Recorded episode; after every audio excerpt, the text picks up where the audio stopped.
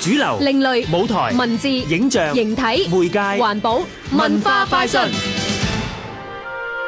新娘潭充滿詭異傳說，孰真孰假？上世紀初，大埔有一對孖生嬰兒出世，但係只有其中一個留喺大埔生活。呢個女仔長大之後喺出嫁之日投水自盡，原來背負住一個秘密。今次新娘潭門五道公園嘅故事，依然係發生喺香港嘅大埔，一九二六年嘅時代。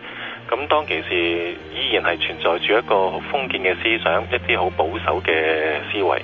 今次嘅故事內容就以一條村裏邊一班村民嘅一個傳說，一個孖胎會令到條村發生嘅災難，由呢個開始嗰個故事。唔該，無限傳說藝術總監以及新娘談伴嘅導演阮文華。呢出原創音樂劇經歷過時裝、民初、敘事觀點轉變等等嘅嘗試。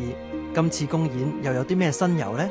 新娘潭對於我哋嚟講係存在咗一個好多鬼故嘅一笪地方，而今次第五道公演會放入少少鬼味嘅元素，加入凄美，令到呢個新娘潭本身俾人哋覺得好似好恐怖嘅一笪地方，帶出一個真實、有感情、有感覺嘅一個故事俾大家。